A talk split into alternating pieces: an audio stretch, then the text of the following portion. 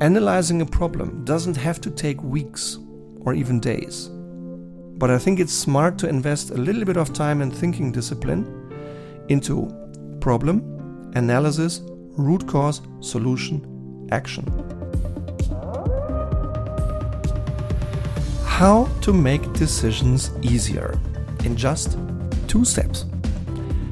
This is the title of today's Lightwolf podcast, and hence a warm welcome to you and thank you in advance for investing your time into exchanging a few thoughts on one of the most challenging topics of everyday leadership how to make decisions.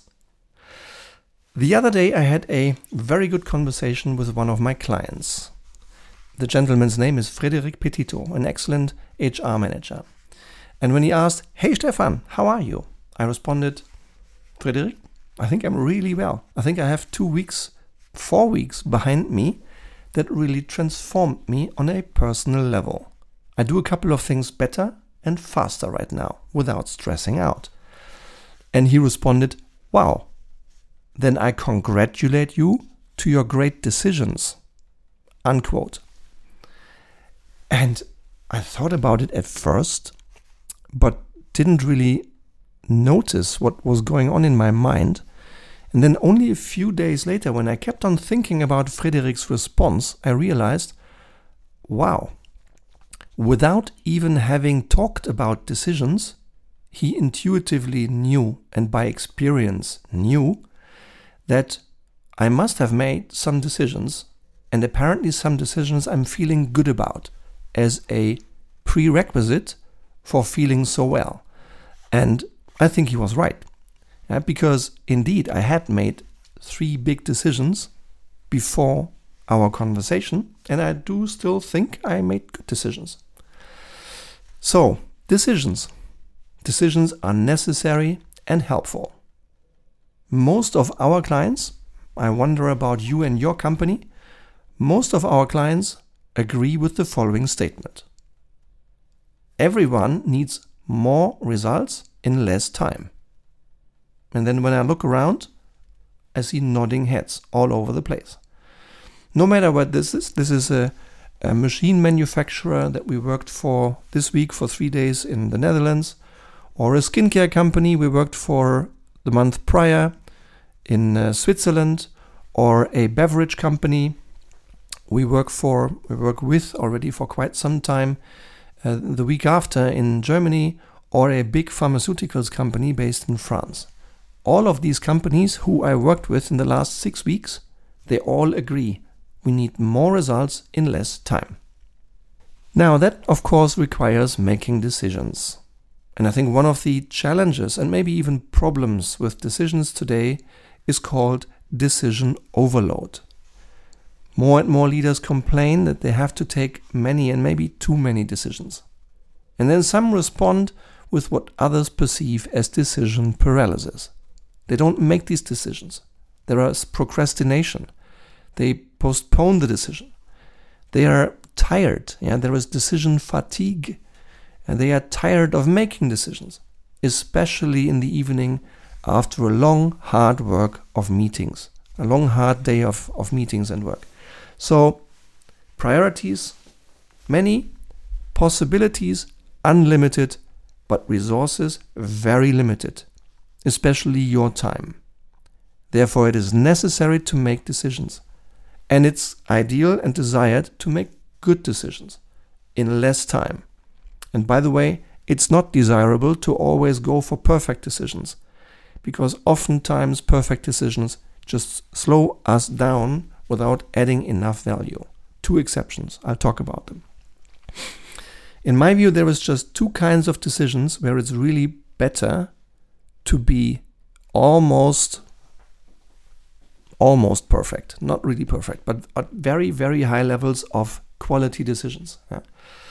Um, and these two examples in my life are buying and selling companies, so M&A decisions, and hiring people into the company or appointing people into different roles in the company. There we should really spend high amounts of quality time to make sure that these decisions with far reaching consequences are, let's say, 98 to 99% right.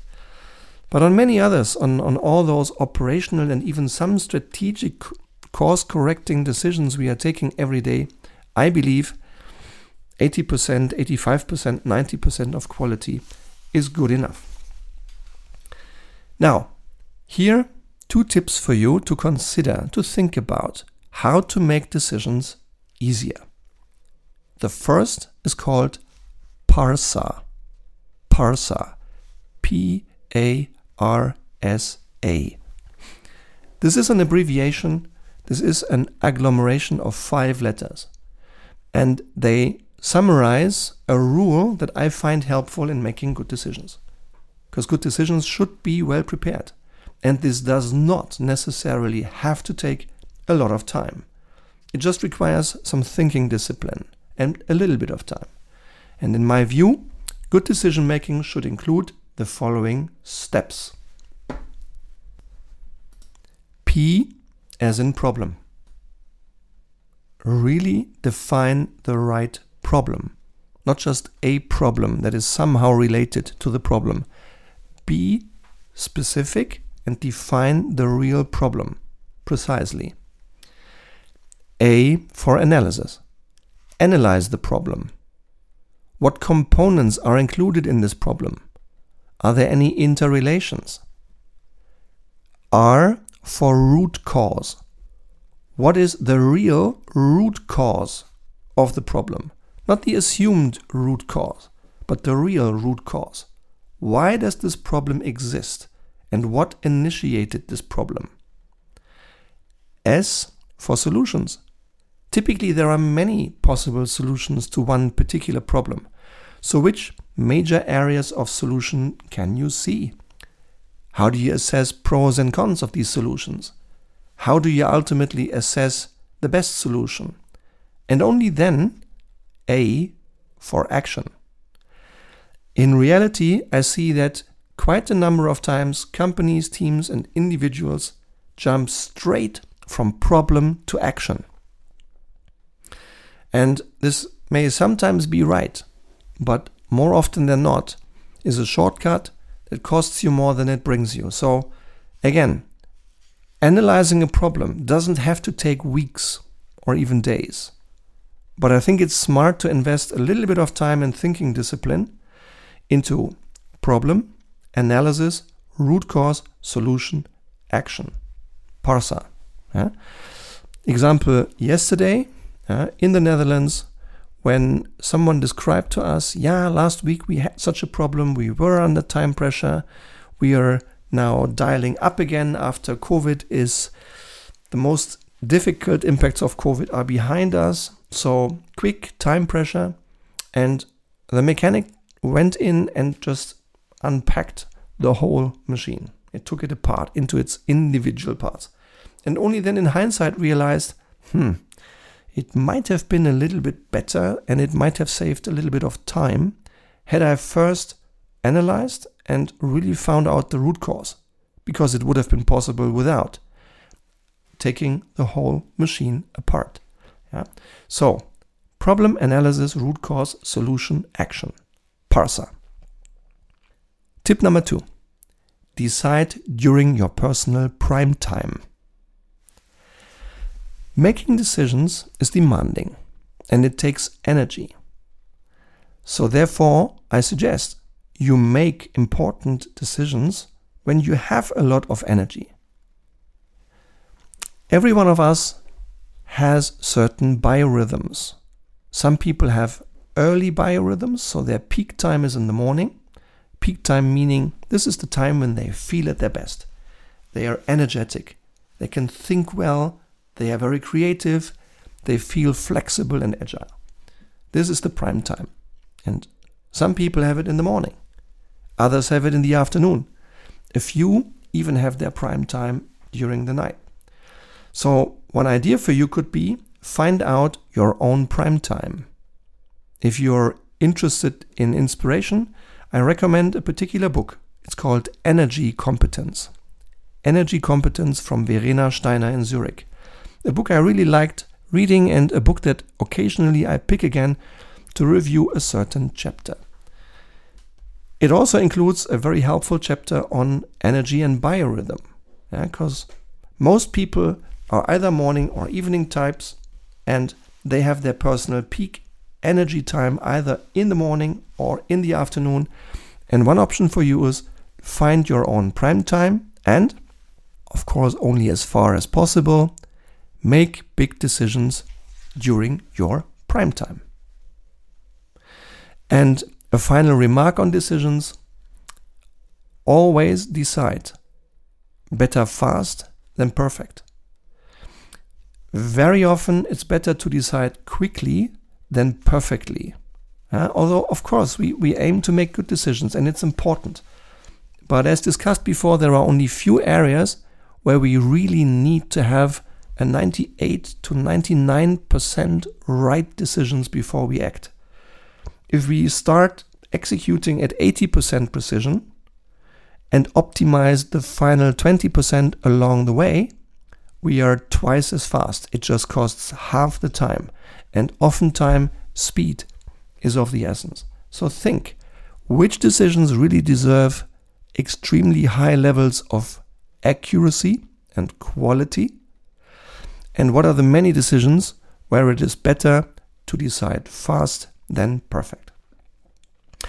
By the way, if you're interested in getting an input, if you're interested in having a free phone consultation with me on, for instance, the question how can you in your company, your team, your country establish an environment for good decisions to be made, where good thinking discipline is established, where there is enough time, where there is no stress, because that can be managed, it can be steered and created. Then drop me an email or go into this podcast description, go into Calendly, book half an hour of my time, and already in the next couple of days, we may be on the phone starting to talk how to solve your biggest leadership problem or how to help your team and your company establish an environment where it's easier than today to make good decisions. So let's summarize my input for you on how to make decisions easier. First, PARSA problem, analysis, root cause, solution, action. And two, prime time Decide during your personal prime time. And finally, always decide. Better fast than perfect, with only very few exceptions. So, I hope you've enjoyed this Lightwolf podcast today. I hope there was at least one little nugget in this that was worth you thinking about. Maybe that's even interesting for you to experiment with and just put it into action. If so, just do it. Try it, find out, and learn. And if you like this podcast, then please subscribe to this Lightwolf podcast. There is now more than 300,000 streams. This podcast is listened to in 96 countries on all five continents. So feel free to join the community and join the learning. Yeah, new episodes coming out every single week. And I would be particularly delighted if if you like this and if you could right now take 1 minute of your time and write down a written feedback in your podcast provider. Write down what works, what doesn't, what's missing, how, what you like, what I can improve. And if there is any topic of particular interest to you related to strategy, leadership, or change, where you don't find any good advice yet in the Lightwolf podcast, then please drop me a line. Maybe your theme is the title of one of the next Lightwolf podcasts. So for day for today, a massive thank you for your time. I hope you've enjoyed it, and I already now look forward to the next time that you and I meet here in the Lightwolf podcast. Thank you for your attention. Your Lightwolf Stefan.